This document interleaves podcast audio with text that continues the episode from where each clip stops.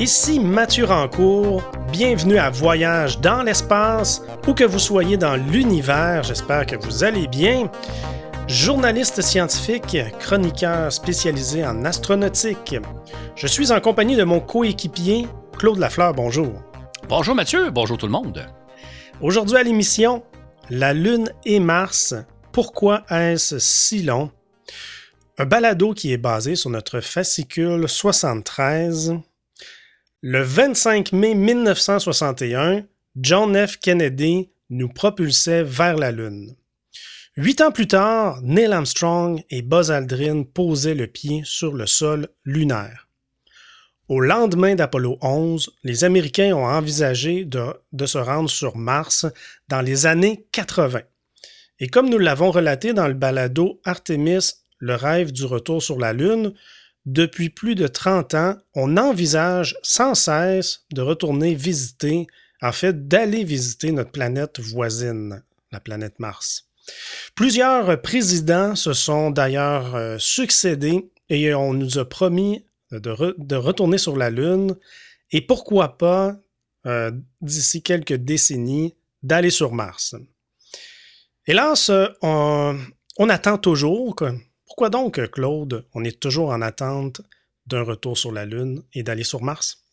C'est exactement ce va, on va euh, parcourir aujourd'hui, à savoir qu'est-ce qui fait que si on est allé sur la Lune des années 60 en, huit ans et deux mois, pour être très précis, euh, aujourd'hui, ça fait des décennies, hein, on en avait parlé dans le, balado sur Artemis qui a été publié en septembre.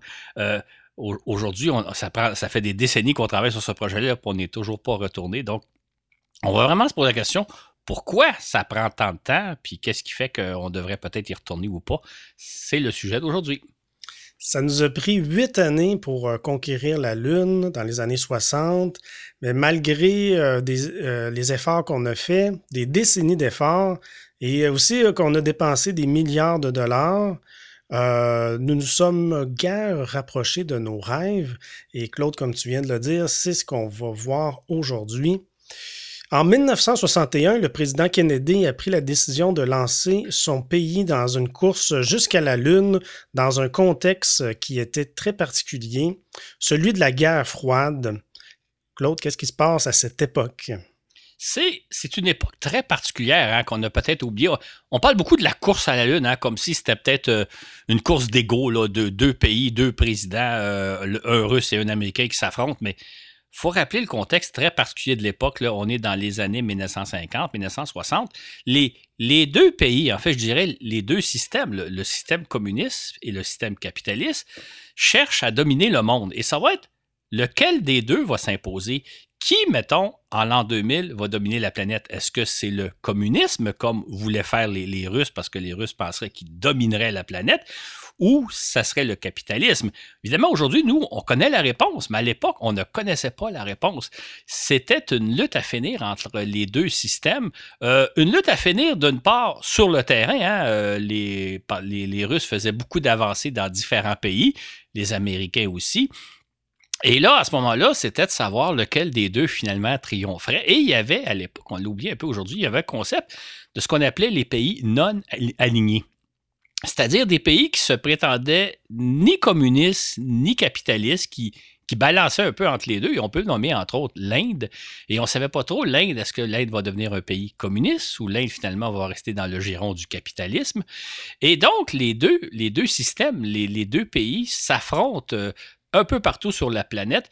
Euh, évidemment, il pourrait se livrer littéralement une guerre. Donc, on parle souvent de guerre froide, mais ça répète une guerre, une guerre atomique où les deux se seraient anéantis.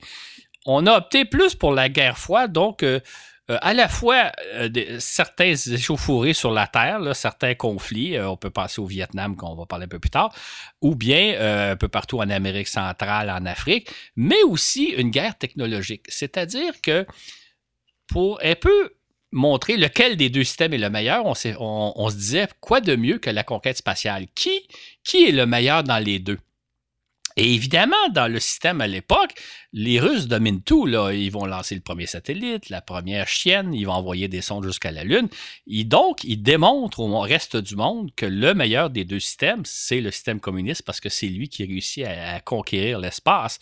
Et donc, on essaie autant du côté soviétique que du côté américain, de, de convaincre les autres pays, particulièrement les pays en développement et les pays non alignés, que nous sommes l'avenir de l'humanité, nous étant d'un côté les Russes, les communistes, nous étant de l'autre côté les Américains, les capitalistes. Donc, c'est un contexte vraiment particulier. Aujourd'hui, là, on connaît la fin de l'histoire, on sait, on sait qui, entre guillemets, a triomphé, mais à l'époque, on ne le savait pas. Et imaginez, là, si au terme de cette guerre froide-là, c'était finalement le système communiste qui l'avait remporté. Imaginez si la planète était dominée par les communistes. Je vous dis pas que c'est meilleur ou c'est pire, je vous juste vous suggérer qu'est-ce que ça aurait été le monde si c'est finalement la guerre froide avait été gagnée par les Russes, par le système communiste. C'est dans ce contexte-là que s'inscrit la course à l'espace. Hum on ne le saura jamais, mais on peut avoir des hypothèses en tête. Bon, ceux qui nous suivent, en as glissé un petit mot, mais ceux qui nous suivent euh, depuis longtemps euh, avec nos, nos, balados savent que en 1961, les Soviétiques dominent complètement la course à l'espace à la suite du lancement de Yuri Gagarin. C'était ça le 12 avril 1961. Le président canadien, eh bien, lui, il sent obligé euh, de répliquer. il doit faire quelque chose. Et comment il va réagir à ce moment-là, Claude? Si on se replace dans le contexte de l'époque, John F. Kennedy est devenu président le 20 janvier 1961. Depuis trois ans, les Soviétiques euh, dominent outrageusement la course à l'espace. Le premier satellite, premier chien, première sonde à la Lune. Et finalement, le 12 avril, ils, lancent euh, ils sont les premiers à lancer un homme en orbite autour de la Terre.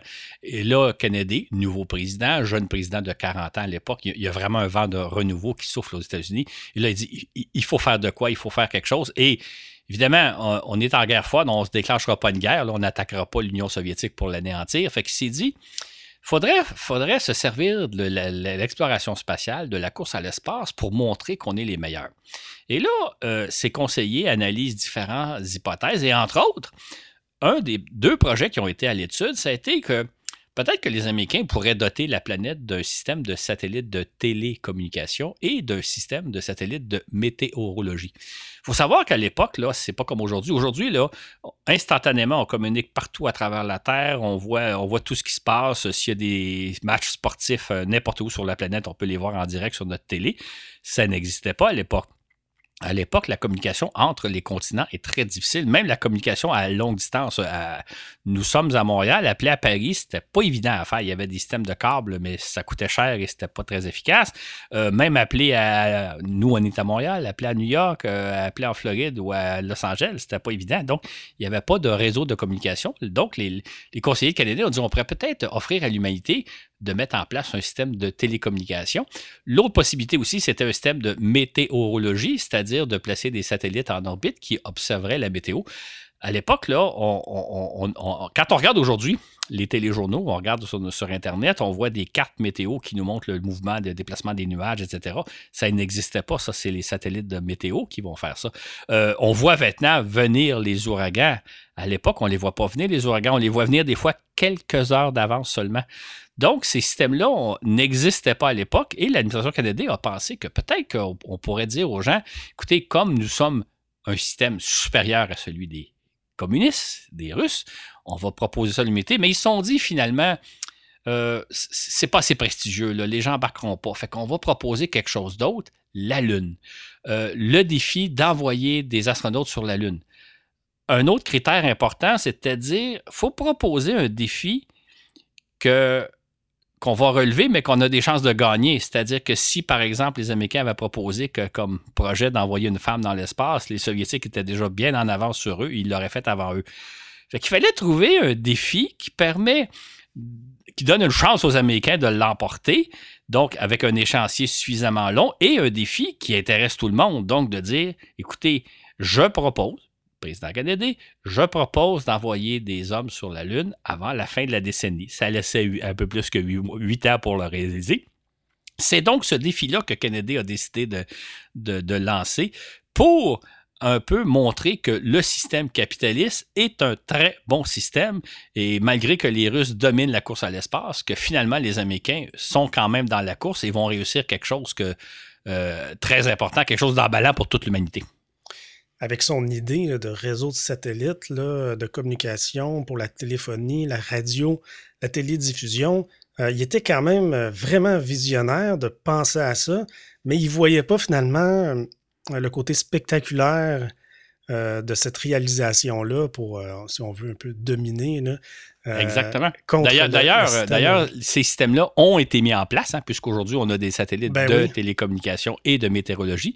Euh, en fait, euh, dans, son discours du, 25 avril 1961, quand Kennedy lance le défi de la Lune, il parle aussi qu'il faut faire les autres choses, c'est littéralement les termes que l'emploi, et les autres choses, c'est de dire, nous allons aller sur la Lune, mais nous allons également mettre en place un réseau de satellites de télécommunications et un réseau de satellites de météo. Mais ça, ça a passé un peu inaperçu parce que c'était pas assez spectaculaire. Sauf que non seulement il y a eu la course à la Lune dans les années 60, mais il y a la mise en place des satellites de télécommunications et de météo. Et ces satellites-là, ben, ils jouent un rôle important, vital dans nos vies aujourd'hui. On les prend pour acquis, on sait peut-être même pas qu'ils existent, là, mais quand vous voyez des cartes météo là, sur Internet ou dans votre télé, c'est grâce aux satellites euh, météo. Puis lorsqu'on reçoit des, des, programmes de télévision ou de téléphonie ou n'importe quoi partout à travers la planète, c'est grâce aux satellites de télécommunication qui ont été mis en place dans les années 60, en même temps qu'on fait la course à la Lune. Mhm. Kennedy, eh bien, euh, il ne il sera pas le seul président à annoncer des, euh, euh, des défis grandioses, des défis spatials, mais contrairement à ses successeurs, on le sait aujourd'hui, bien Kennedy, lui, il a réussi, ou que les autres n'ont toujours pas réussi à ce jour. Qu'est-ce qu'il a fait de, de bon? Comment il s'y est pris, lui? Pourquoi lui, ça a fonctionné? C'est une très bonne question. Quand on regarde, évidemment, quand on sait l'histoire, on peut ensuite dire voici, les bons coups qu'il a fait. À l'époque, on ne le savait pas, mais trois éléments. La première des choses, c'est que Kennedy, a lancé un défi qui faisait rêver l'humanité. Parce qu'il faut savoir qu'à l'époque, tout le monde qui regarde la Lune le soir au firmament se demande Qu'est-ce que serait que d'être sur la Lune? Qu'est-ce que c'est qu'un paysage lunaire? Hein? Il y a des livres, il y avait beaucoup de livres de science-fiction à l'époque. On peut juste penser à Jules Verne qui avait écrit un siècle plus tôt euh, Voyage dans la Lune. Les gens sont fascinés par l'idée qu'un jour on va aller sur la Lune. On va voir ce que c'est que d'être sur la Lune. Donc, Kennedy, ce qu'il lance comme défi, c'est de relever l'un, de réaliser l'un des grands rêves de l'humanité, d'être sur la Lune. C'est un rêve qui est présent dans les esprits d'un peu tout le monde qui, évidemment, la Lune, on la voit euh, pas, tous les soirs, ben, ça dépend de la phase de la Lune, mais on la voit tous les mois dans le ciel. On se demande qu'est-ce que ce serait que d'y être. Et donc, la première des choses, c'est Kennedy dit je, vais réaliser un défi qui fait rêver tout le monde. La deuxième des deuxième euh, euh, chose importante qu'il a fait, deuxième euh, critère clé de la réussite, si je peux dire, c'est qu'il a proposé un échéancier assez long, mais pas trop. C'est-à-dire que s'il avait dit nous allons aller sur la Lune d'ici 30, 40, 50 ans, euh, probablement qu'on n'aurait pas embarqué parce que c'est trop long, c'est à trop long terme. faut un objectif réalisable dans un temps comme euh, raisonnable. Évidemment, c'était une entreprise euh, magistrale. Il y avait tellement de choses à faire. On va le voir d'ailleurs peut-être un peu plus tard. Mais l'idée, c'était de dire on ne peut pas aller sur la Lune en l'espace d'une année ou deux. Il a fixé un échéancier qui était très viable, c'est-à-dire d'ici la fin de la décennie. Donc, pour les gens qui entendaient ça, c'est comme de dire, d'ici une dizaine d'années, d'ici euh, même d'ici huit ans, huit ans et demi, on va voir ce que c'est que d'être la Lune. Fait qu'il a enflammé l'imagination des gens. Les gens ont dit Waouh, quelle bonne idée, on embarque. Troisièmement, et ça, c'est un élément bien important, c'est que c'est s'assurer du soutien du Congrès. Il faut savoir qu'aux États-Unis, ils ont un système un peu particulier, c'est que le président en quelque sorte, lance des idées, décide ce qu'on va faire, mais c'est le Congrès qui a les cordons de la bourse. C'est le Congrès qui décide s'il finance oui ou non une initiative présidentielle. Ça fait qu'un président peut bien arriver avec une très très bonne idée, un projet, peu importe lequel. on le voit actuellement avec Biden aux États-Unis. Le président peut arriver avec une excellente idée ou une mauvaise idée, et c'est le Congrès qui, au bout du compte, décide est-ce qu'il va financer oui ou non le projet. Et Kennedy, il s'est assuré du soutien du Congrès. D'ailleurs, dans son discours du, 25 mai 61, il dit quelque chose de très intéressant. Il dit, écoutez, ce que je vous propose, c'est un projet très ambitieux, très difficile à réaliser. Un projet qui va coûter cher, qui va coûter des milliards de dollars. Et là, je vous le dis tout de suite, si on est pour lâcher en cours de route, aussi bien ne pas embarquer. Fait que, pensons-y comme il faut, là. J'invite les gens du Congrès à réfléchir comme il faut ou on s'embarque, mais à ce moment-là, il va falloir persévérer. Sinon, on, est mieux de ne pas s'embarquer. Fait il y a une décision que vous devrez prendre dans les prochaines semaines, les prochains mois. Si on s'embarque, c'est pour réussir le projet. Maintenant, il rajoute Kennedy, je ne vous garantis pas qu'on va être les premiers sur la Lune. Mais la seule chose que je peux vous garantir, c'est que si on ne s'essaye pas, on va être les derniers. Donc, il plaçait les gens du Congrès devant un, choix bien précis. Si on accepte, si vous relevez le défi, ben, il faut s'engager pour le long terme, sinon on oublie ça. Mais le projet de Kennedy soulevait tellement l'enthousiasme. Les gens disaient Waouh, on va aller sur la Lune d'ici quelques années, d'ici 8-9 ans. C'est fantastique. Fait que les gens du Congrès ont embarqué et effectivement, ils ont, ont, financé le projet jusqu'à sa réussite en juillet 69. Donc, les trois clés de Kennedy, c'est un projet qui fait rêver tout le monde, euh, un échéancier raisonnable, pas trop long, mais en même temps euh, possiblement euh, réalisable aussi, et en même temps le soutien du Congrès qui lui détient les cordons de la bourse. C'est les trois ingrédients de la réussite du projet de Kennedy. Hum. C'était probablement un des projets politiques les plus ambitieux et c'est probablement un des, des, projets politiques les plus incroyables de tous les temps quand on y pense. Quel projet d'aller sur la Lune, ça a fait rêver toute une nation. Absolument. Ça a fait rêver toute la planète même. Toute la planète. Bon, comme on, va, comme on va le relater, en fait, comme on, a, on l'a relaté dans le balado Artemis, depuis cette époque, euh, plusieurs présidents ont rêvé de rééditer l'exploit de Kennedy. C'est ainsi qu'au lendemain du premier débarquement sur la Lune, en juillet 1969, les promoteurs du programme spatial ont tenté de profiter de l'ère d'aller conféré par le triomphe d'Apollo 11 pour fixer de nouveaux défis. Un nouveau défi, en fait. Selon eux, on aurait pu fouler le Mars euh, on aurait pu euh, fouler le sol de Mars en 1986.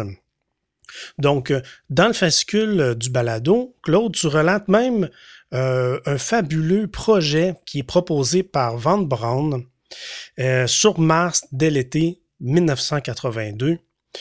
Il s'agit de la mission martienne la plus précise jamais énoncée à ce jour c'est d'ailleurs euh, très intéressant à lire ce récit-là. Je vous invite à aller le lire. Mais, mais Claude, ce scénario-là de mission martienne euh, évoqué par Van Braun, est-ce que tu peux nous en parler? Absolument. Moi, quand, j'ai lu ça, c'est pour ça que je le reproduis dans le fascicule, ça fait rêver. Pour se replacer un peu dans le contexte, on est en 1969 le 20 janvier 1969, un nouveau président prend la tête des États-Unis, Richard Nixon. Et là, Richard Nixon crée un groupe de conseillers euh, indépendants pour le conseiller sur l'avenir du programme spatial américain. Euh, on est donc au début de 69. On sait que les Américains s'apprêtent à débarquer sur la Lune dans quelques mois si tout va bien. Qu'est-ce qu'on va faire après? C'est quoi le prochain objectif du programme spatial américain? Qu'est-ce qu'on devrait faire? Donc, il crée un groupe qui s'appelle le STG, le Space Task Group, qui est un comité d'experts indépendants qui est chargé d'analyser le programme spatial américain puis de suggérer au président la suite. Et dans le cadre de ce comité-là, tu as Werner von Braun. Werner von Braun, hein, c'est celui, c'est l'ingénieur de génie allemand qui a créé les, V2, mais qui a surtout créé la fusée Saturn V qui a permis aux Américains d'aller sur la Lune.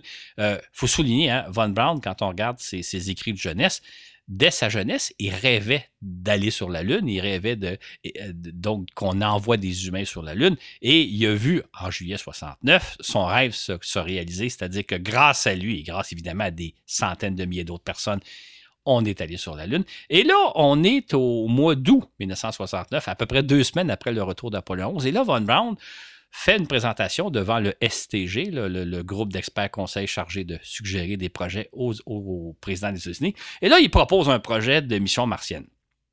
Et là, je vais le, raconter un peu plus en détail parce que ça nous donne un peu de ce que ça, une bonne idée de ce que ça implique une mission martienne. Et en même temps, remarquez les dates. Ça aurait pu se produire parce que Von Braun, c'est quand même pas le dernier des, des venus. C'est un ingénieur de génie qui connaît son sujet. Et là, il nous propose une mission. La mission qu'il propose, c'est que durant l'année 1981, on aurait assemblé en orbite autour de la Terre deux vaisseaux interplanétaires gigantesques.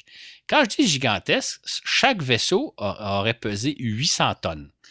Ça ne nous dit pas grand-chose, 800 tonnes, mais sachez juste que la Station spatiale internationale, qui est actuellement en orbite autour de la Terre, qui est le plus gros vaisseau spatial jamais assemblé en orbite, la station spatiale pèse 400 tonnes. Donc, pour Bonne lui, il proposait donc d'assembler deux vaisseaux chacun 800 tonnes Pourquoi deux vaisseaux? Parce qu'ils voulaient les envoyer en même temps à la planète Mars pour que l'un puisse porter secours à l'autre si jamais il y a eu un problème. Si un des vaisseaux tombe en panne ou il y a un bris technique, l'autre va pouvoir leur porter. Donc, l'un sert de, vaisseau de secours à l'autre.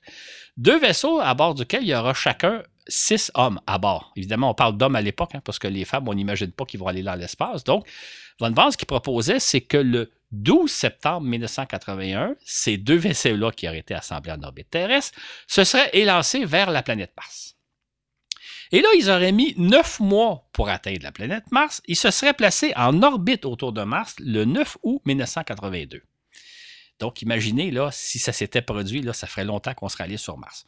Et là, donc, ils se placent en orbite autour de Mars. Et dans les premières semaines, parce qu'on ne débarquera pas immédiatement sur Mars, ils vont envoyer des sondes à la surface de la planète pour recueillir des échantillons et les rapporter aux deux vaisseaux pour les analyser à bord. Parce que, quand Von Braun établit son plan, on ne sait pas si le sol martien, il est toxique. Est-ce que le sol martien pourrait poser des problèmes aux astronautes qui iraient marcher dessus? Est-ce qu'il pourrait les contaminer parce qu'il y a peut-être une forme de vie, des bactéries ou quelque chose? Donc, on se place en orbite autour de Mars, on va chercher des échantillons qu'on ramène dans des laboratoires qui sont à bord des deux vaisseaux qui sont en orbite autour de Mars. Et là, on analyse le sol pour s'assurer qu'il n'y a pas de danger.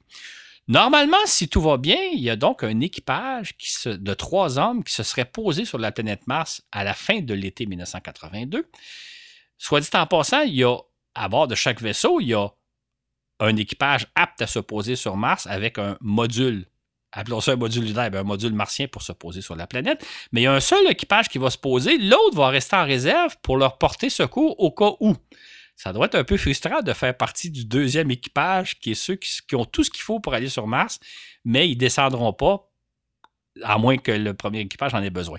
Hmm. L'équipage qui se pose sur Mars va passer à peu près deux, un ou deux mois, si tout va bien, à explorer le sol de Mars, à mener un, un certain nombre d'expériences scientifiques, à récolter des échantillons, avant finalement de repartir de la planète Mars, un peu comme une mission Apollo. Là, ça ressemble un peu le même stratagème. Donc, décoller de la planète Mars pour revenir s'arrimer au vaisseau interplanétaire qui est en orbite. Et là, après avoir passé environ 80 jours en orbite autour de la planète Mars, les deux vaisseaux seraient revenus vers la Terre. Euh, euh, donc, à l'automne 1982, il aurait quitté les abords de la planète Mars pour revenir vers la Terre. Chemin faisant, il se serait trouvé à passer près de la planète Vénus.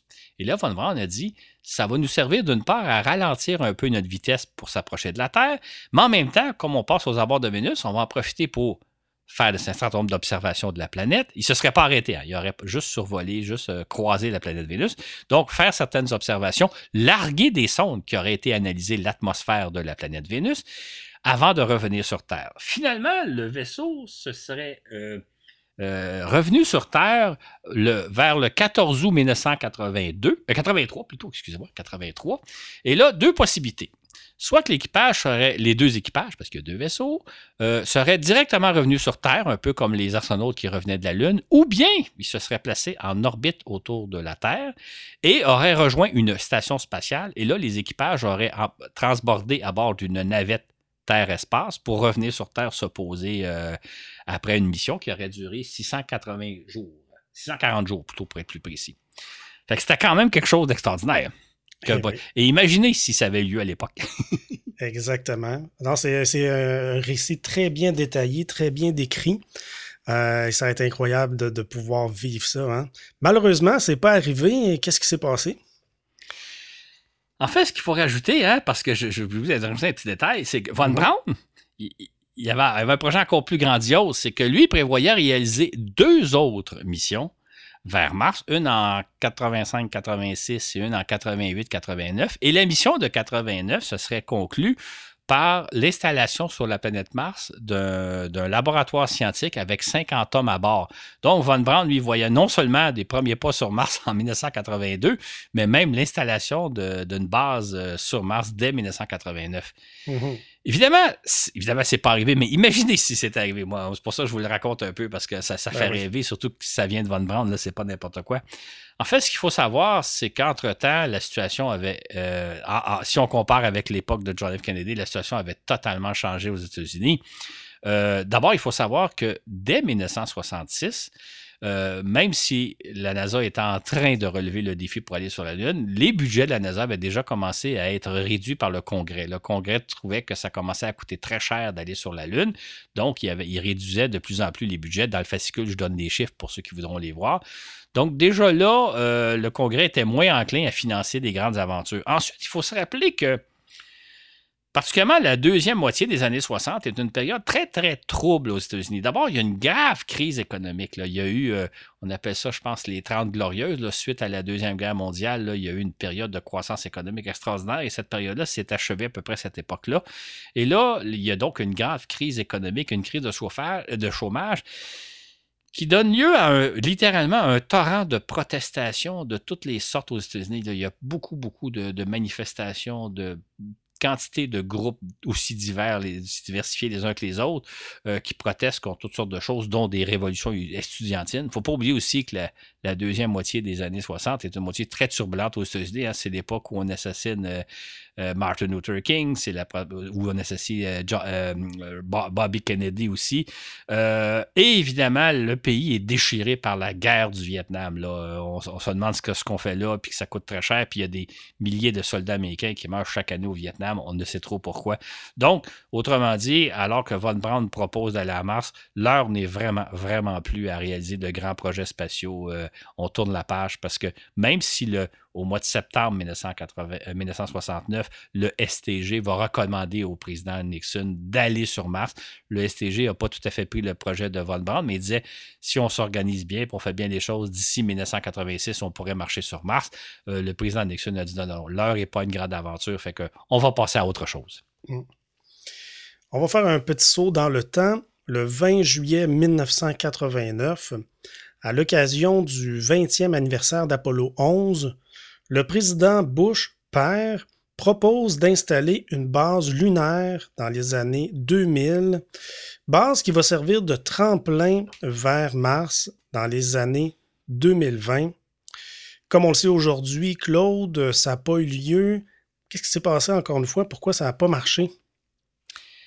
En 1989, évidemment, le, contexte a très, très changé. Il n'y a rien à voir avec celui de Kennedy. Entre autres, euh, Bush père ne bénéficie pas, si je peux mettre euh, le mot entre guillemets, d'une situation particulière comme celle de Kennedy, d'une crise, d'une urgence nationale qui fait que les Russes sont en train de nous montrer que le système communiste est supérieur au système capitaliste et il faut donc réagir.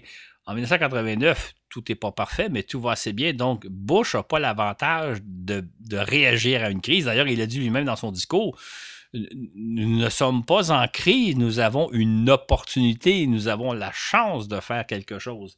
Et là, ben, Bush, donc, il, il, propose un projet qui était de dire nous allons retourner sur la Lune pour nous y installer et éventuellement euh, aller vers la planète Mars d'ici l'an 2020 deux choses là-dedans. D'abord, il propose un projet qui est plus vague. Hein. Euh, si on compare celui de Kennedy, Kennedy c'était sur la Lune avant la fin de la décennie. Lui propose d'aller sur la Lune et éventuellement sur Mars d'ici une trentaine d'années. Donc, un échéancier très, très long, très loin, surtout est en 89. Je vous dirais, moi, qu'en 89, l'an 2000, ça nous paraît déjà loin. C'est loin, l'an 2000, c'est dans 11 ans. Et en plus, Bush, il parle de 11 ans et plus. Donc, il propose un projet vague et sur un très long échéancier. Et L'autre élément, contrairement à Kennedy, qui, s'était assuré du soutien du Congrès, ça n'a pas été le cas de Bush. Hein? Kennedy, je l'ai raconté tantôt, il avait dit où on s'embarque ou on s'embarque pas, et puis si on s'embarque, on ne lâchera pas en cours de route. Euh, Bush a espéré que le Congrès euh, suivrait ses traces, mais ça n'a vraiment pas été le cas. Le Congrès, immédiatement, il a dit écoutez, c'est un projet qui pourrait coûter à peu près 700 milliards en dollars de l'époque.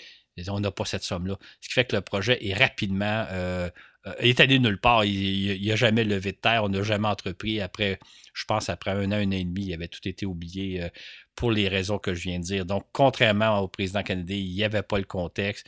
C'est un projet trop vague et surtout qui s'étendait sur beaucoup trop longtemps. Et le Congrès n'a tout simplement pas accepté de financer une telle aventure.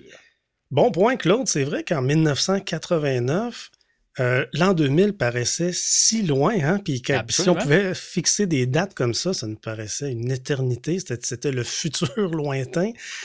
Et c'est venu euh, rapidement, finalement. Ben, c'est un, peu comme aujourd'hui. Nous sommes en 2021. Si je vous parle de 2032, ça peut vous sembler très loin. Euh, moi qui ai une certaine expérience de la vie, je vous dirais que 2032, personnellement, c'est après-demain. Mais en pratique, si je vous parle de quelque chose qui va avoir lieu en 2032, 2035, 2040, ça vous paraît très, très loin. C'est exactement la situation dans laquelle on était en 1989. L'an 2000, c'était encore loin, même si Mathieu et moi, on le sait, hein, ça a passé vite entre-temps. oui, c'est un changement de millénaire aussi. Hein, c'était un chiffre marquant. Bon, euh, ben, 15 ans plus tard, euh, George Bush, fils, euh, lance un projet assez semblable à celui de son père, un projet qui tient toujours la route aujourd'hui encore, même s'il a été plusieurs fois réanimé, pas réanimé, remanié, dis-je bien. C'est le projet Artemis d'aujourd'hui. Donc, pourquoi Bush, fils, a-t-il réussi, entre guillemets, là où son père a échoué? C'est intéressant de comparer les deux projets parce qu'effectivement, ils se ressemblent. Euh, le contexte avait un peu changé. Euh, d'abord, Bush, faisait, Bush fils faisait affaire à une petite crise, on, a, on l'a mentionné dans le balado sur Artemis, c'est qu'un an avant qu'il lance son projet, il y avait eu la catastrophe de Columbia, la navette spatiale qui, s'est consumée dans l'atmosphère terrestre en termes de, au terme de la mission. Fait que Bush devait donc prendre une décision, qu'est-ce que je fais avec la navette spatiale et la suite du programme spatial. Et ce que Bush a proposé, c'est un projet sur le long terme. On pourrait retourner sur la Lune d'ici une vingtaine d'années et éventuellement sur Mars. Mais il a surtout, et c'est là la clé, proposé un projet par étapes.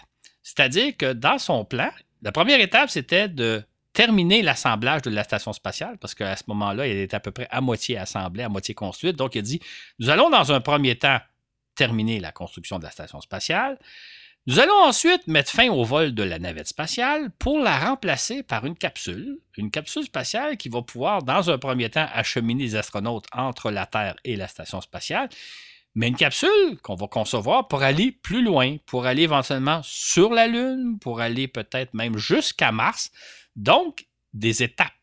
En, outre, il a dit, on va aussi concevoir une fusée géante, une fusée puissante de, ce type Saturne V, la fusée Ares 5, pour pouvoir justement aller plus loin. Fait que Bush, George Bush fils, ce qu'il nous offre, c'est un projet, c'est comme une palette de possibilités. En disant, au fur et à mesure, on pourra s'ajuster, on pourra modifier soit les agenciers, soit les véhicules à question. Et ça, ça a fait que le Congrès qui, qui a, embarqué dans ce projet-là en disant, faisons la première étape, amorçons la deuxième, euh, songeons à la troisième, et finalement, ben, le projet s'est réalisé petit peu par petit peu.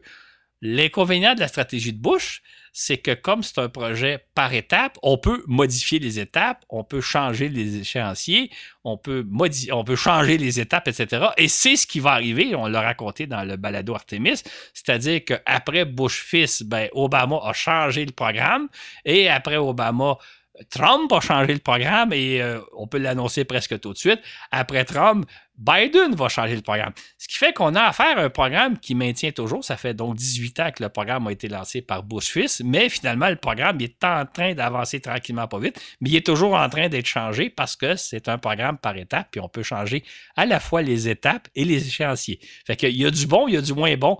Il y a du bon parce qu'il existe encore alors que le projet de Bush père a vraiment fait long feu, mais en même temps, ben, il est toujours en train de changer ce fameux projet-là. La mise au point du vaisseau Orion et des fusées Ares 1 et 5 n'ayant guère progressé en 2010, le président Obama a remanié, encore une fois, donc le programme Constellation. Euh, celui-ci n'ayant guère progressé huit ans plus tard, son successeur Donald Trump l'a lui aussi à son tour remanié pour le euh, rebaptiser euh, le projet Artemis. Euh, que se passe-t-il donc depuis 15 ans, là, Claude? Là, tu viens de faire un peu un résumé du balado sur Artemis. Hein, les gens qui n'auraient peut-être pas suivi, je vous on vous invite à aller écouter le balado, vous allez comprendre tout ce qui s'est passé. Ça fait 18 ans qu'on travaille sur ce projet-là, lancé par euh, George Bush fils et qui se poursuit aujourd'hui encore. Évidemment, il s'est fait beaucoup de choses, c'est-à-dire beaucoup de développement technologique. On a mis au point des, nouveaux matériaux, on a développé des moteurs fusées, on a développé plein, plein, plein de technologies. Mais il il en reste pas moins qu'en 18 ans, on n'a pas réalisé encore une mission euh, de ce système-là. Euh, on est à la veille d'en réaliser une première mission après 18 ans. Fait il y a beaucoup d'étapes qui ont été franchies. On, on pourrait dire d'une certaine façon, puis c'est peut-être ce qui va retenir éventuellement, qui va avoir un impact, c'est que c'est un peu comme si la NASA s'était développé un, coffre à outils, a développé plein, plein, plein d'outils, les outils étant différentes technologies, des nouveaux matériaux, des nouveaux systèmes, euh, qui vont servir d'une façon ou d'une autre. Euh, un jour, ils vont peut-être porter fruit. Fait qu'il y a eu énormément de recherche et développement fait depuis 18 ans, mais il en reste pas moins qu'on n'a pas encore resté à une seule mission du projet euh, qui s'est à l'époque appelé Constellation, qu'on appelle aujourd'hui Artemis. On y arrive là, mais ça fait quand même 18 ans qu'on attend qu'un jour prochain, il va y avoir une première mission. Mhm. Effectivement. Et puis maintenant, euh, le nouveau président Joe Biden, euh, peux-tu nous en parler? Où est-ce qu'on on en est rendu? Euh, qu'est-ce que tu penses qu'il va faire? C'est quoi les projets avec lui? Ce qui est intéressant, hein, on peut faire un parallèle. Le président Obama est arrivé à la présidence des États-Unis en 1988. Il a attendu environ un an et demi avant de, s'attarder au programme de George Bush, parce qu'entre-temps, il y avait tellement d'autres choses à faire. Donc, après à peu près un an et demi, là, il s'est prononcé et il a remanié le programme. En 2017 arrive Trump. Trump aussi décide, euh, lui, de, tout saccager ce que Obama avait fait. Et ça va y prendre environ euh, un an et demi, deux ans avant de s'attarder au programme d'Obama qui s'appelait Constellation pour le changer à nouveau, en faire le Artemis d'aujourd'hui. On peut penser que la même chose va se passer. Aujourd'hui, à l'heure où on se parle, la NASA est en train de préparer le premier vol du programme qui s'appelle Artemis 1. Il s'agit de lancer une fusée SLS. La fusée RS-5 a été changé, a été évidemment, comme on le racontait, a été abandonné par Obama pour un, nouveau projet qui s'appelle SLS pour Space Launch System. Donc, on est sur le point d'assister au premier lancement de, L, de la SLS, ça se dit mal d'ailleurs, avec une capsule Orion. Il n'y aura pas personne à bord. Le lancement est prévu en principe pour la fin de l'année, donc possiblement pour décembre 2021, mais beaucoup plus probablement pour 2022 et même, moi, je dirais probablement plus le printemps 2022. Qu'entre-temps, euh, Biden euh, n'a pas le temps de s'occuper de, ce projet-là. D'ailleurs, si vous suivez un peu l'actualité, vous savez qu'il y a plein d'autres problèmes à résoudre. Donc, probablement que ce qui, va se passer, c'est que on va attendre de voir le premier lancement euh, du programme Artemis, donc la mission Artemis. Suite à ça, là, dans quoi, un an, un an et demi, le président Biden, à un moment donné, va devoir euh, faire le point, faire le bilan et là, trancher est-ce qu'on poursuit, est-ce qu'on remodifie, est-ce qu'on le modifie à nouveau, est-ce qu'on le restructure? Euh, ça va arriver dans à peu près un an et demi. Évidemment, ça va dépendre en partie du résultat de la mission. S'il fallait que la mission euh, Artemis 1 connaisse des difficultés techniques, que la mission échoue, ça aurait un impact majeur. Si elle réussit, il va falloir aussi et là, je parle du président Biden, mais il faut des comptes du Congrès, hein, le Congrès qui a les cordons de la bourse.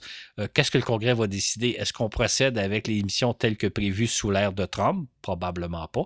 Fait que là, euh, si vous réécoutez le balado sur Artemis, remarquez le temps qui s'écoule entre l'arrivée d'un nouveau président, que ce soit Obama et Bush, et euh, Trump, et les résultats qui arrivent par la suite vont revivre probablement la même affaire.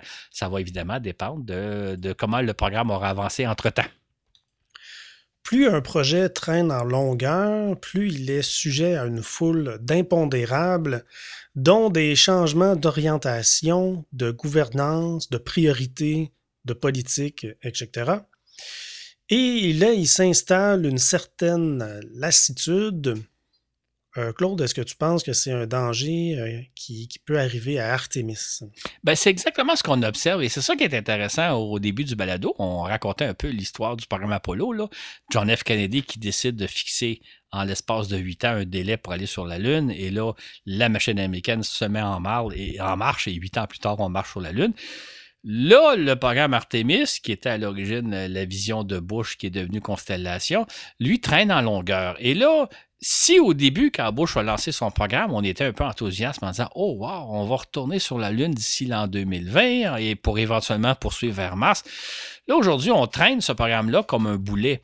Euh, et compte tenu qu'on a consacré des dizaines de milliards de dollars à ce projet-là, euh, là, c'est difficile de l'arrêter. Mais si ça n'avait pas été de ça, si on n'avait pas euh, englouti tellement d'argent dans ce programme-là, moi, je pense que Obama, dans un premier temps, sinon Bush et ou, Biden, il aurait abandonné le projet. Aujourd'hui, c'est un espèce de boulet que le président traîne parce que ça fait tellement longtemps qu'on est dans ce projet-là, il y a tellement eu d'argent englouti. Euh, ce que je trouve, il y a une leçon à retirer intéressante, même dans, nos vies de tous les jours. Quand on entreprend un projet, faut le faire dans un délai raisonnable. Il y a des projets qui prennent quelques semaines à faire, il y en a qui prennent quelques mois puis quelques années, mais si on prend beaucoup trop de temps, on finit par se lasser, on finit par euh, ne plus avoir le goût de le faire, mais si en même temps il est à moitié fait, que ce soit un, programme, un projet de rénovation de maison, ou moi j'ai des, amis dans mon entourage qui ont fait à un moment donné des thèses, de, des, des, doctorats, ben, le temps de faire leur thèse de doctorat, ils prenaient 5, 6, 7 ans pour la faire à un moment donné, il n'y avait plus le goût de la faire. Dans n'importe quel projet, il faut se fixer un délai raisonnable. Il faut le faire dans ce délai-là, sinon ça devient un boulet. Et je pense que c'est ce à quoi on assiste. C'est pour ça qu'il y a un parallèle intéressant à faire entre le programme Artemis et celui d'Apollo. Dans le cas d'Apollo, ça a été un effort prodigieux qui s'est fait dans un temps euh, optimal, donc à peu près 8 ans. Dans le cas d'Artemis, ben, ça traîne depuis 18 ans, puis peut-être qu'un jour on va arriver à quelque chose, mais l'enthousiasme n'y sera plus. Ça ferait tellement longtemps qu'on travaille là-dessus qu'on va se dire enfin c'est réglé. On en est même à se demander si un jour on va aboutir à quelque chose. Euh, pour le moment, il y a trois missions qui sont au programme. Peux-tu nous parler de ces trois missions? J'imagine que c'est Artemis 1, 2 et 3. Exactement. Bon, Artemis, on en a un peu parlé. C'est le l'essai du vaisseau de la fusée SLS et du vaisseau Orient Avid, euh, qui devrait avoir lieu, donc, euh, disons, soyons optimistes, au début de 2022. Artemis 2 est prévu pour 2023. Là, on enverrait un équipage aux abords de la Lune. Euh, je pense que c'est un équipage qui se placerait en orbite autour de la Lune, qui passerait quelques temps autour de la Lune pour ensuite revenir. Et cette mission-là, qui ressemble un peu à la mission Apollo 8, est donc prévue pour 2023. Et en 2024, il y aurait Artemis 3, qui serait le débarquement sur la Lune. Donc, un équipage, euh, en principe, quatre personnes, dont une femme, se poserait sur la Lune et euh, il marcherait. Euh, j'attire votre attention. Donc, on parle de 2000, disons 2022, 2023, 2024. C'est loin, loin, loin d'être assuré que ça va être un rythme à ce rythme-là. Je dirais aussi que moi, ce qui me tracasse un peu, c'est que on parle essentiellement de ces trois missions-là. On n'envisage pas Artemis 4, 5, 6, 7. je sais que la NASA, elle est déjà en train de fabriquer les éléments pour les prochaines fusées, les fusées suivantes. Mais c'est comme si, là, on a un seul objectif, c'est d'aller sur la Lune pour 2024 ou peu importe que ce soit 2025, 26, 27. Mais il n'y a comme pas nécessairement une suite à dire euh, c'est le but à atteindre et il y a des risques, un peu comme dans le cas du programme Apollo, qu'une fois qu'on serait allé sur la Lune, on dirait bon, ben là, on est allé parfait, on tourne la page et on passe à autre chose. Hein. Euh, c'est comme si la vision de départ de George Bush, c'était de s'installer sur la Lune pour aller beaucoup plus loin. Aujourd'hui, c'est comme, bon, ben, on peut-tu finir là, par aller sur la Lune, y amener une femme qui va marcher sur la Lune, puis après ça, on pourra passer à autre chose? Je pense qu'on est psychologiquement dans cette étape-là. C'est sûr qu'officiellement, il y a des plans pour plus loin, mais je suis pas certain que les, la, NASA et surtout les autres agences vont finalement, à un moment donné, vouloir poursuivre, vont dire, bon, passons à autre chose. C'est le danger qui, guette le programme, à mon avis. On est rendu à un but, c'est peut-on le finir? Comme quelqu'un qui dépose euh, son mémoire de maîtrise ou sa thèse de doctorat. Il veut passer à autre chose après et je pense qu'on approche de cette situation-là. Je le confirme. Euh, ces dernières décennies, on rêve de retourner sur la Lune et de fouler le sol de Mars. Voilà qui semblent des objectifs si évidents qu'on ne les questionne même plus. Hein. C'est le, c'est le quand et le comment qui nous obsèdent. Claude, certains rêvent de revivre la course à l'espace des années 60. On invoque d'ailleurs une foule de bonnes raisons pour nous rendre sur Mars. Comme quoi, par exemple?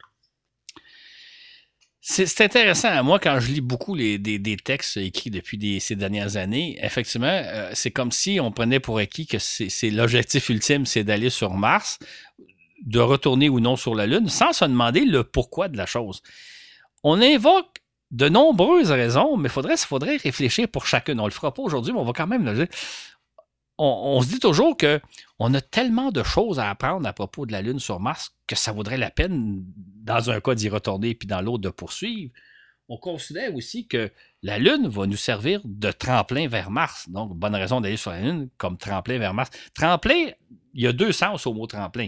Soit qu'on va sur la Lune pour mettre au point les technologies et acquérir le savoir-faire pour éventuellement entreprendre des missions vers Mars, mais soit même littéralement pour s'élancer depuis la Lune pour aller vers la mission vers la planète Mars. Donc, il y a cet objectif-là de dire la Lune va nous servir de tempête.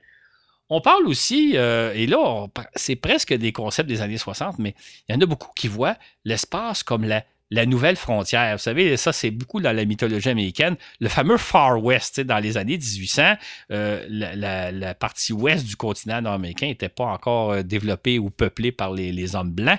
Il y avait des Indiens qui étaient là, les Autochtones étaient là. Mais là, ils se disaient, il faut aller, aller conquérir le Far West, il faut aller développer. Et là, il y a comme des gens qui ont cette vision-là de se dire, l'espace, c'est la nouvelle frontière. Il faut la développer, il faut l'explorer. Euh, une autre une autre euh, idée dans le même sens, c'est que il y en a qui disent la destinée de l'humanité, c'est dans les étoiles. C'est là que notre avenir réside. Donc, c'est sûr qu'il faut aller sur la Lune, puis il faut aller sur Mars et éventuellement s'installer un peu partout euh, à travers le système solaire. Euh, on rappelle souvent d'ailleurs la fameuse euh, parole de Konstantin Tsiolkovsky, là, qui est, qui est considéré aujourd'hui un peu comme le, père ou le grand-père de l'astronautique. Tsiolkovsky avait écrit il y a à peu près un siècle et demi La Terre est le berceau de l'humanité. mais l'homme ne demeurera pas toujours dans son berceau. Il doit sortir de, la Terre pour aller s'installer dans l'espace. Donc, pourquoi on pense aller sur la Lune et éventuellement sur Mars? Il y a toutes ces idées-là de dire que l'espace, c'est l'avenir de l'humanité. On doit aller s'installer dans l'espace. On doit conquérir cette nouvelle frontière. Euh, donc, mais en même temps, il faudrait se demander, est-ce que c'est valable comme idée? Et là, je n'entrerai pas là-dedans. Peut-être qu'un jour, on fera un balado sur ce sujet-là, mais comme de dire, est-ce que c'est pertinent de dire que c'est une nouvelle frontière qu'il faut conquérir, là, comme si c'était le Far West? Moi, j'ai des doutes, mais aujourd'hui, on ne se pose pas ces questions-là. On se demande juste quand irons-nous sur Mars et comment allons-nous y aller? Mais il faudrait peut-être se poser des questions. Peut-être qu'on devrait se questionner à savoir à quelle fin devrions-nous retourner sur la Lune ou poursuivre vers Mars, à quelle fin au juste la Lune comme un tremplin vers Mars? Et Mars pour simplement le plaisir d'y avoir euh, mis le pied? C'est des questions qu'on doit se poser. Bien, absolument. En fait, deux choses. Est-ce que on, retourne sur la Lune pour s'y installer, donc euh, installer une base sur la Lune et c'est notre objectif, ou est-ce qu'on retourne sur la Lune afin d'aller sur Mars pour là encore s'y installer. Sauf que euh, si c'est notre but, moi je rappellerai, on avait fait un balado, euh, qu'est-ce que ce serait que de vivre sur Mars? On raconte que les conditions de vie sur Mars, ils sont atroces. Hein? Le Mars, là, c'est pas un beau désert euh, chaleureux où il manque un peu d'eau, mais dans le fond, ça serait merveilleux de vivre sur Mars. C'est des conditions terribles qui vivent sur Mars, comme on le parle dans le balado. Fait qu'il faudrait se demander, là, est-ce que on, on vise à aller sur la Lune simplement pour aller faire un petit tour un peu comme à l'époque d'Apollo. On en parlait il y a quelques minutes. Il y a des gens qui vivent de revivre les, qui, rêvent de revivre les années 60 puis de se dire, hey, ça serait le fun d'assister à une course à la Lune entre les Chinois et les Américains. Puis en espérant que les Américains vont remporter la course puis qu'on va voir un, futur Neil Armstrong. Euh, peut-être une femme, être la première à marcher sur la Lune, donc revivre une époque. Où est-ce qu'on va sur la Lune pour s'y installer? C'est deux choses différentes, ou même est-ce que la Lune nous sert de tremplin vers Mars, mais est-ce que ça vaut vraiment la peine d'aller s'installer sur Mars? Est-ce que vivre sur Mars, euh, ça vaut le coup? Moi, j'ai des doutes parce que les conditions sur Mars sont très rigoureuses, comme on en a déjà parlé, mais il faudrait se poser ce genre de questions-là et arrêter de se dire quand allons-nous y aller, mais se demander de pourquoi on veut y aller. Mmh, effectivement on se pose pas trop la question pourquoi en ce moment on est dans la station spatiale? Je vais juste comme ajouter une réflexion, là, Claude. Et euh, est-ce que ce serait juste une parenthèse C'est très pertinent ce que tu dis là, Mathieu, parce que la preuve étant, on a assemblé la station spatiale, on y travaille depuis une vingtaine d'années, mais il n'y aura pas de suite. C'est comme si, après avoir réalisé ce rêve-là, on s'est dit, OK, c'est correct, on l'a vécu, on la station spatiale va être hors d'opération encore peut-être une dizaine d'années. Fait qu'on l'a opéré pendant une trentaine d'années. Il n'y en a pas une deuxième station spatiale. On va passer à autre chose parce qu'on aura appris ce qu'on avait à apprendre. Ça peut être la même chose. Hein. On va sur la Lune, OK, ça fait, on a développé technologie et euh, passer à autre chose. C'est un risque réel. Hmm.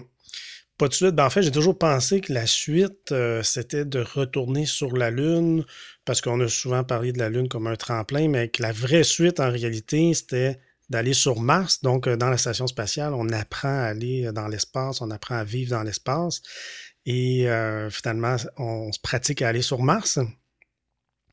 Ben, c'est un peu une des justifications, mais à l'époque, on pensait que ce serait formidable de vivre et de travailler en orbite autour de la Terre.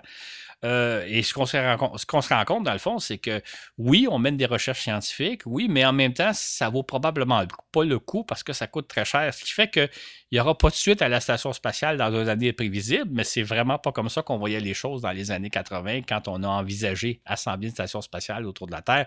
On pensait que ce serait le début d'une grande aventure, alors que là, ben, on va éventuellement mettre fin au programme et pour passer à autre chose. Et effectivement, on peut se questionner sur le autre chose, mais c'est un peu un cul-de-sac, la Station spatiale internationale. On aurait appris beaucoup de choses, mais ça ne vaut pas la peine de poursuivre l'aventure au-delà de 2030 à peu près. Ben effectivement. Euh, c'est quoi donc la suite? C'est qu'est-ce qui, nous attend là, euh, après Apollo 11, euh, la station spatiale? C'est quoi finalement la suite? ben, c'est la question qu'on se pose. Je pense qu'il y a beaucoup de gens qui aimeraient vivre une, euh, aventure palpitante comme celle d'Apollo. Euh, il y a ceux qui l'ont vécu comme moi, il y a ceux qui ne l'ont pas vécu mais qui ont lu, qui disent on aimerait ça revivre cette époque-là. Mais aller sur Mars, ça n'a rien à voir avec une mission Apollo. Euh, je le relate un peu dans, le fascicule, mais si on fait un peu la chronologie des événements, en octobre 1968, les Américains reprennent les vols après l'incendie d'Apollo 1, et là avec le, vol d'Apollo 7. Et là, euh, Apollo 7 survient 15 mois avant la fin de l'échéancier fixé par le président Kennedy. Quand on lance Apollo 7, on sait qu'on a 15 mois pour réussir euh, à relever le défi de Kennedy. Et effectivement, en l'espace de 13 mois, la NASA va réaliser 6 missions Apollo extraordinaires. Bon, il y a eu Apollo 7 qui est en orbite autour de la Terre. Ensuite, il y a eu Apollo 8, Noël autour de la Lune. Apollo 9, où là, il y a des vaisseaux qui sont en orbite autour de la Terre qui manœuvrent et on a eu des vues spectaculaires. Apollo 10, qui est la répétition générale du débarquement sur la Lune. Ensuite, évidemment, Apollo 11, juillet 69. Et ensuite, Apollo 12, en novembre 69, qui est le deuxième débarquement. Ça a vraiment été une, suite de missions absolument palpitante. Ça a été un moment très, très intense. Pourtant, quand est arrivé le troisième débarquement sur la Lune, Apollo 13, les gens étaient déjà lassés. Là, les gens se sont dit, ben là, pourquoi retourner sur la Lune? On y est déjà allé. Dans le cas d'une mission martienne, euh, une mission martienne, ça, comme un peu on l'a relaté au début avec Werner von Braun, une mission prend à peu près deux ans et demi. Euh, neuf mois pour y aller, quelques mois sur Mars et ensuite un autre retour. La cadence va être beaucoup, beaucoup, beaucoup plus lente et euh, ça n'a rien à voir avec les missions Apollo. Fait que ceux qui ont le, fantasme de vivre une course à Mars euh, comme on a vu une course à la Lune, ça n'a rien à voir. Ça va être beaucoup plus long. Et il y a le danger un peu comme dans le cas d'Apollo, de se lasser très, très rapidement et que finalement, les gens se disent, ben, si on est allé sur, on est allé sur Mars une fois, pourquoi y aurait une deuxième fois, une troisième fois? Donc, c'est un effort absolument prodigieux pour peut-être quelque chose qui ne vaut pas la peine. Et c'est dans ce sens-là que je trouve ça un peu dommage qu'on ne se pose pas la question.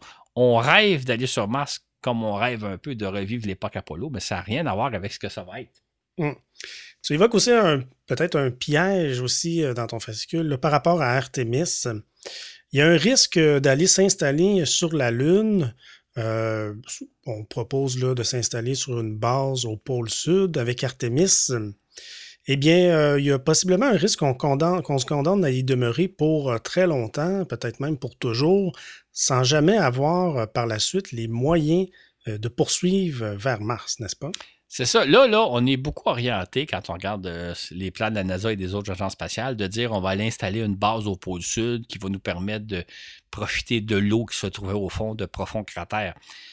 Je rappellerai qu'à l'époque d'Apollo, euh, après être allé deux fois sur la Lune avec Apollo 11 et 12, en deux endroits différents, les gens étaient déjà lassés de retourner sur un troisième site, puis un quatrième, un cinquième et un sixième en se demandant pourquoi on, retourne sur la Lune alors qu'on y est déjà allé.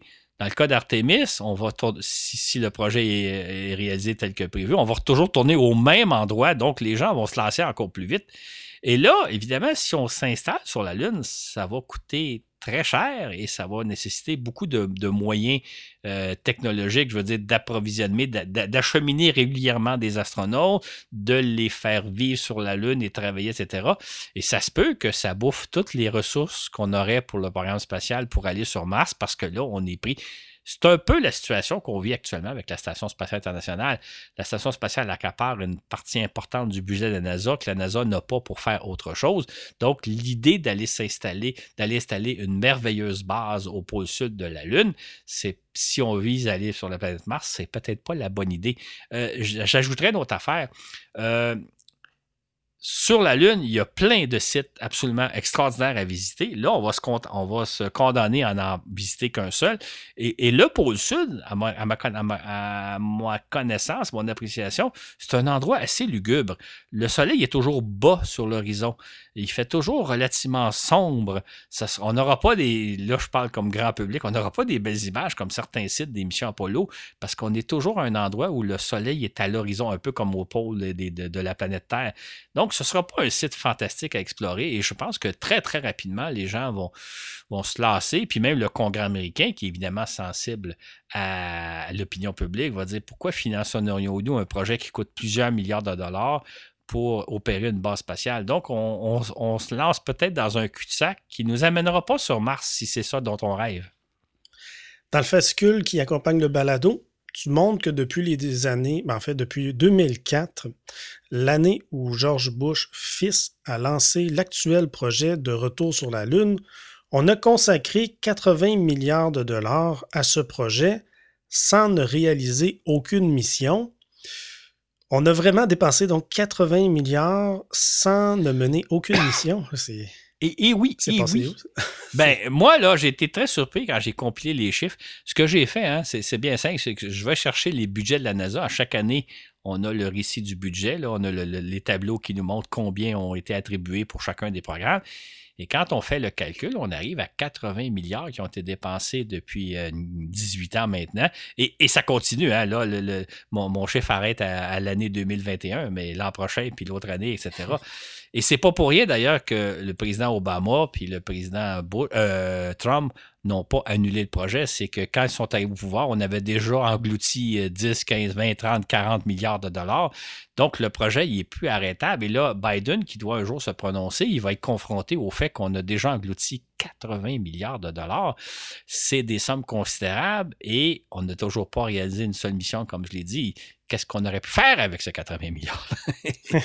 Tout à fait. Le balado tire à sa fin. C'est vrai que tout au long du fascicule, tu tiens, euh, je pense qu'il y a trois tableaux, le budget de la NASA qui va euh, augmenter. Euh, au départ, dans les années 60, à un moment donné, il va baisser puis se stabiliser. Donc, c'est très intéressant de suivre le fascicule, ton mm-hmm. récit, avec les budgets de la, de la NASA en parallèle avec ça. Et comme tu le mentionnes, donc, euh, qu'est-ce qu'on aurait pu faire euh, ces, euh, ces 18 dernières années bien, avec tout cet argent? C'est la question que je me suis amusé à me poser. Depuis 2004, nous avons, nous les Américains évidemment, la NASA a consacré 80 milliards de dollars au programme Artemis. Imaginons si, au lieu de ça, il avait pris la moitié de cette somme-là, 40 milliards, pour réaliser des missions robotiques sur la Lune, pour envoyer des véhicules d'exploration tout-terrain, un peu comme on le fait sur Mars, pour envoyer aussi des véhicules qui auraient été chercher des échantillons sur la planète, euh, sur la, Lune, pas sur la planète, mais sur la Lune, et les ramener sur Terre, euh, pour envoyer aussi peut-être des véhicules euh, qui auraient exploré des régions très, très difficiles d'accès, des, pentes de, de, cratères. Et on sait qu'il y a des grottes sur la Lune, il y a des ravins, il y a toutes sortes de choses intéressantes. On aurait pu, avec 40 milliards de dollars, envoyer des dizaines et des dizaines de sondes, explorer autant de sites de la Lune, que ce soit de la face visible ou de la face cachée. On aurait probablement, si on avait fait ça, des dizaines, sinon des centaines d'échantillons provenant d'un peu partout de la Lune, donc des échantillons dans nos laboratoires pour les analyser. On aurait acquis une, somme considérable d'informations sur la Lune on l'aurait fait, on l'aurait actuellement, pas dans 5 ans ou dans 10 ans, on l'aurait actuellement. Et ça, c'est avec la moitié de la somme. Et l'autre moitié, on aurait pu la consacrer à Mars. On aurait pu envoyer plusieurs autres sondes sur Mars, euh, soit des véhicules d'exploration tout-terrain comme euh, Persévérance, euh, on peut penser à Ingenuity, le petit hélicoptère qui éveille un peu tout le monde. On aurait pu aussi entreprendre des missions qui auraient rapporté des échantillons sur Mars, de, Mars sur Terre. On sait que là, il y a une mission prévue, là, Persévérance ramasse des échantillons martiens qui vont, espérons-le, être ramenés sur Terre dans une dizaine d'années. Mais si on avait pris le 40 milliards, donc la moitié de la somme d'Artemis, pour entreprendre. On aurait peut-être actuellement dans nos laboratoires, peut-être même qui sait plus qu'une seule série d'échantillons. On aurait peut-être réalisé deux ou trois missions. Autrement dit, on aurait pu faire des choses extraordinaires si notre, intérêt est de nature scientifique.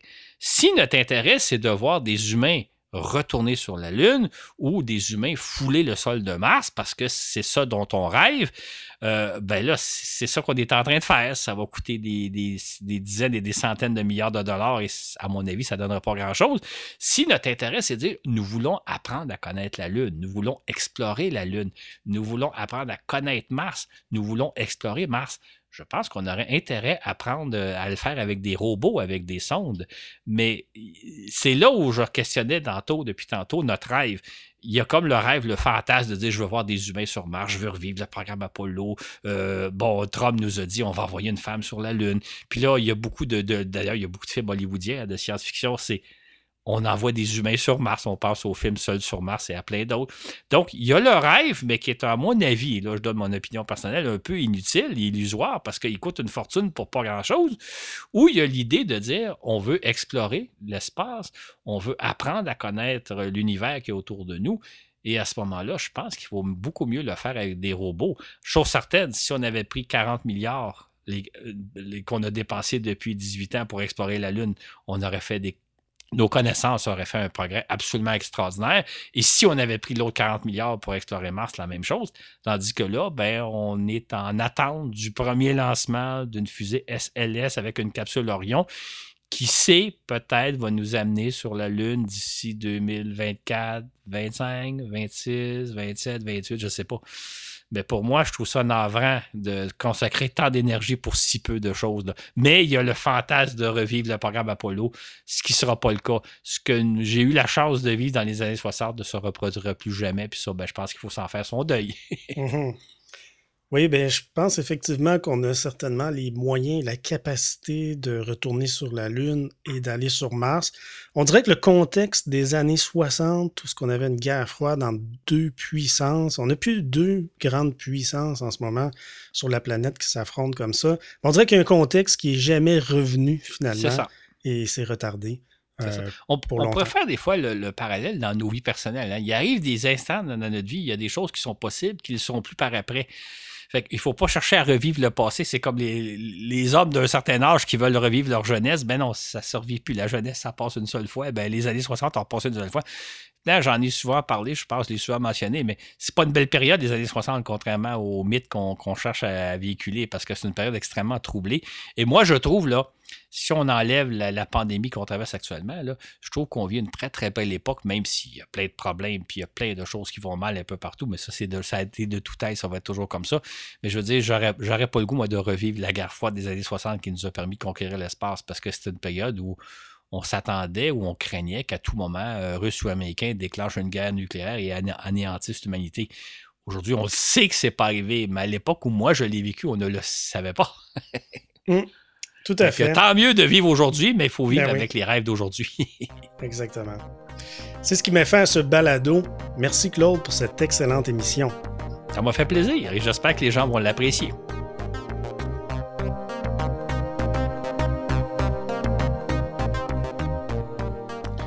C'est le moment de souhaiter la bienvenue à de nouveaux patrons, patronnes de notre plateforme Patreon. Bienvenue à bord à Mélanie Huret, Bertrand Guyou, Ludovic Barandon, Maude Bertrand et Pierre-Luc Cartier.